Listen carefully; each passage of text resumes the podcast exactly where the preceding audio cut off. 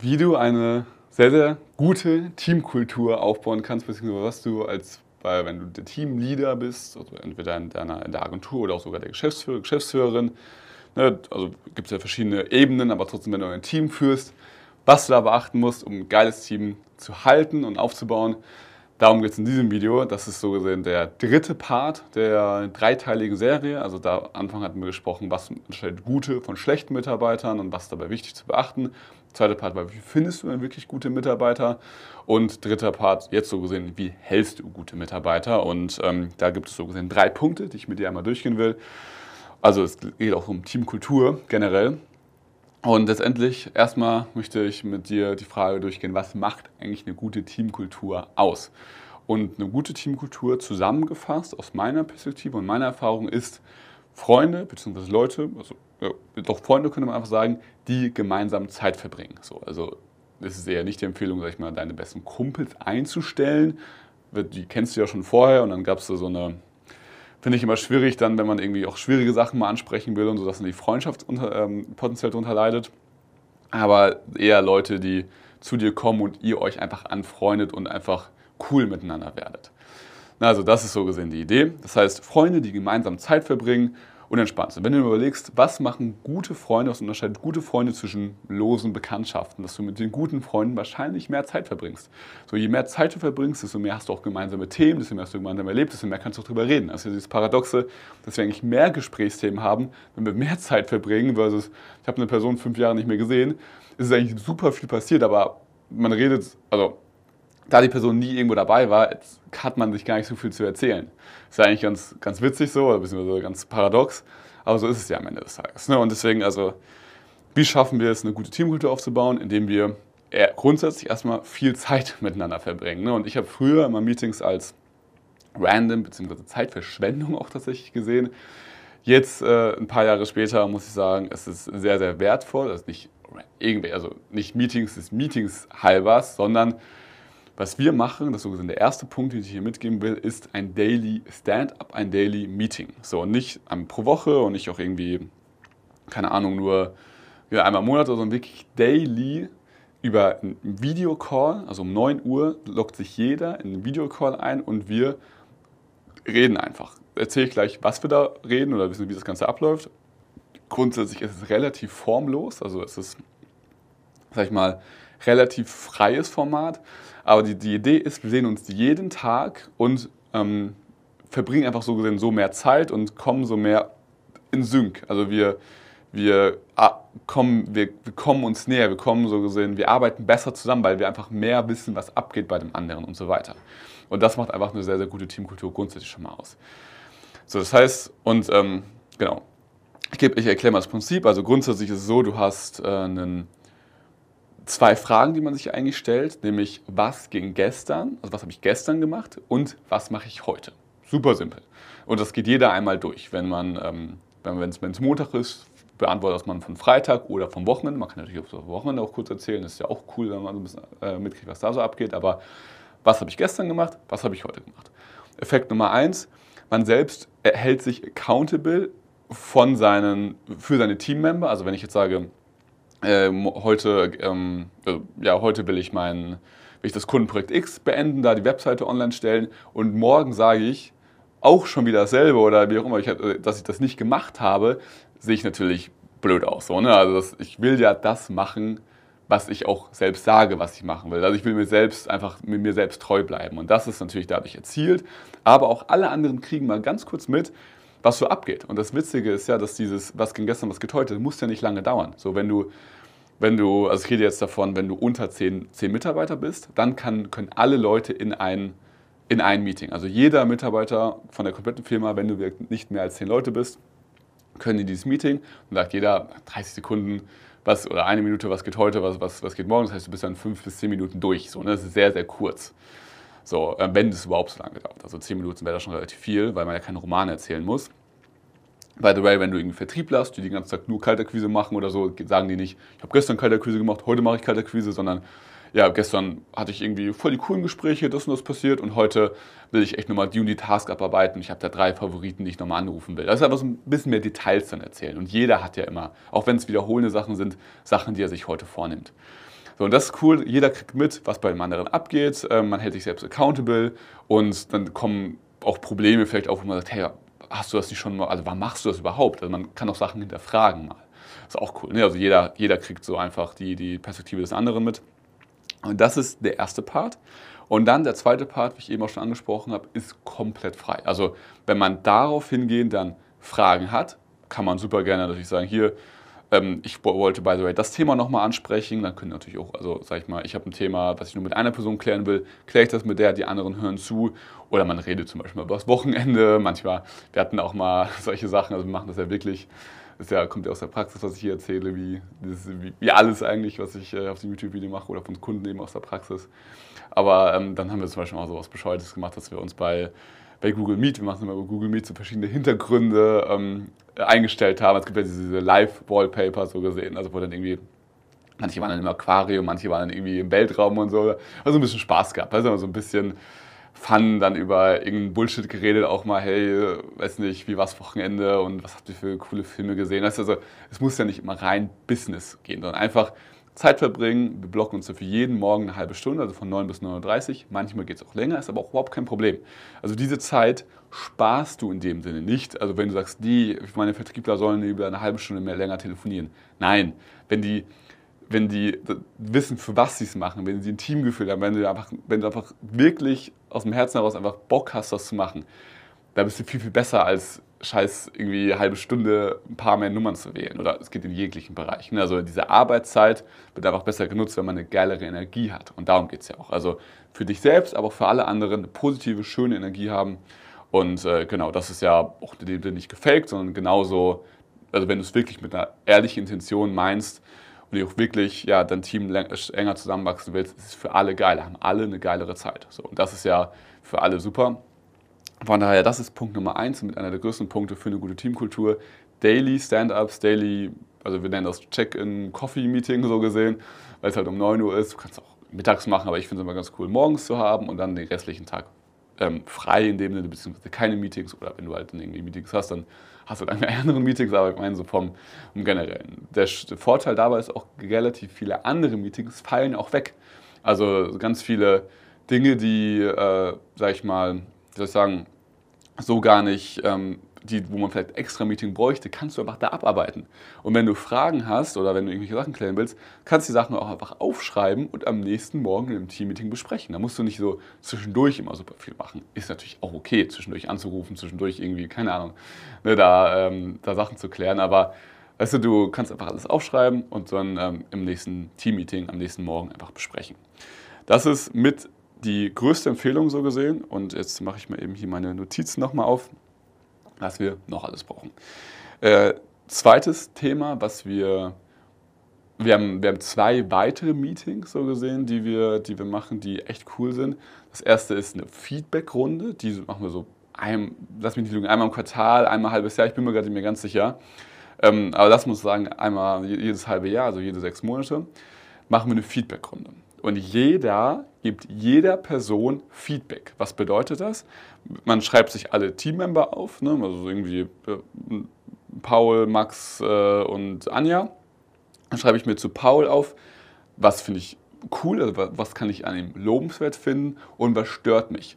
Ganz wichtig, es muss konstruktiv sein, also nicht einfach, ja, du bist einfach ein Arsch.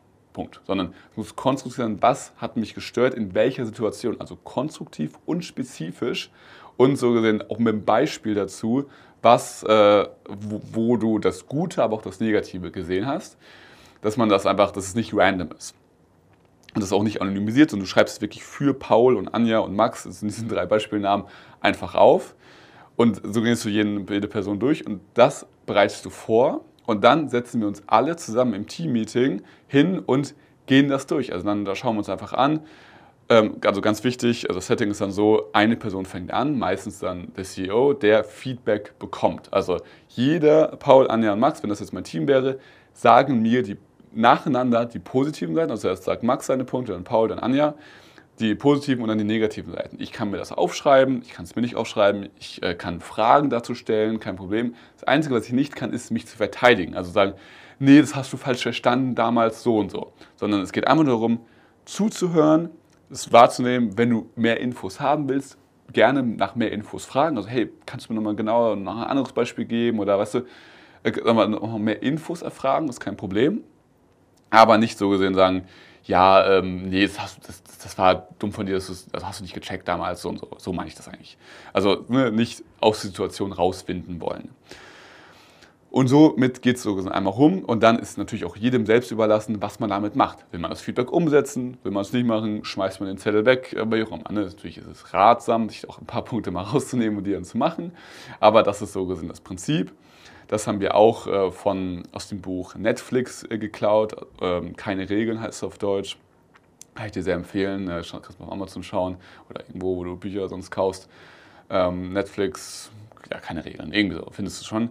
Da, ähm, da wird genau das auch erklärt, beziehungsweise genau die Fragen, die ich jetzt, oder genau das Prinzip, das ich jetzt eben erklärt habe, ist da auch nochmal niedergeschrieben. Das heißt, äh, das ist echt cool.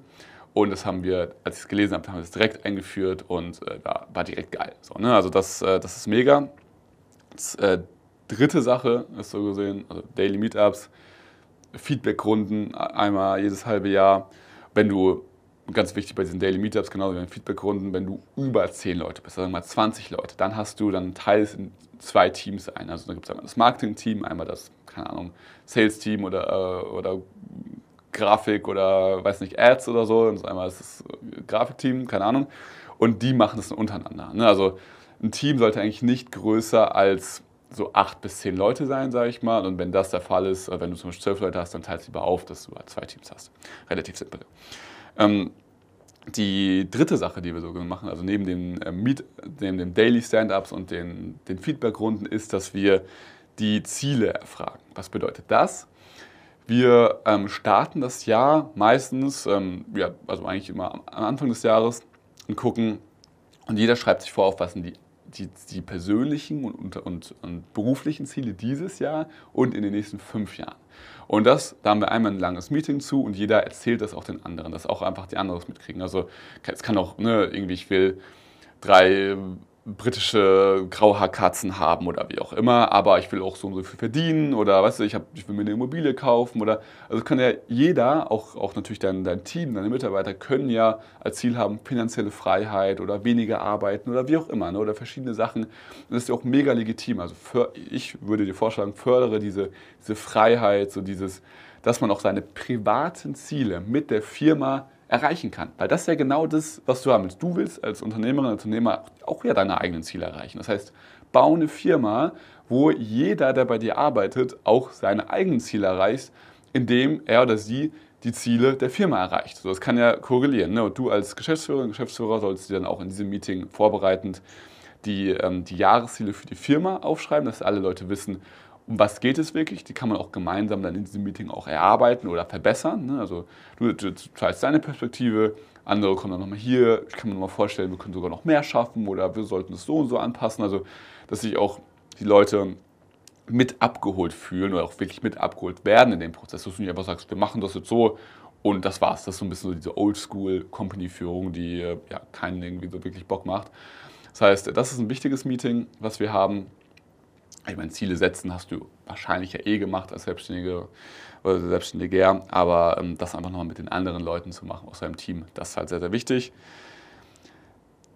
Drittes Thema ist ähm, One-on-One, äh, viertes Thema ist monatliche One-on-Ones zu haben. Was bedeutet das oder was sind monatliche One-on-Ones?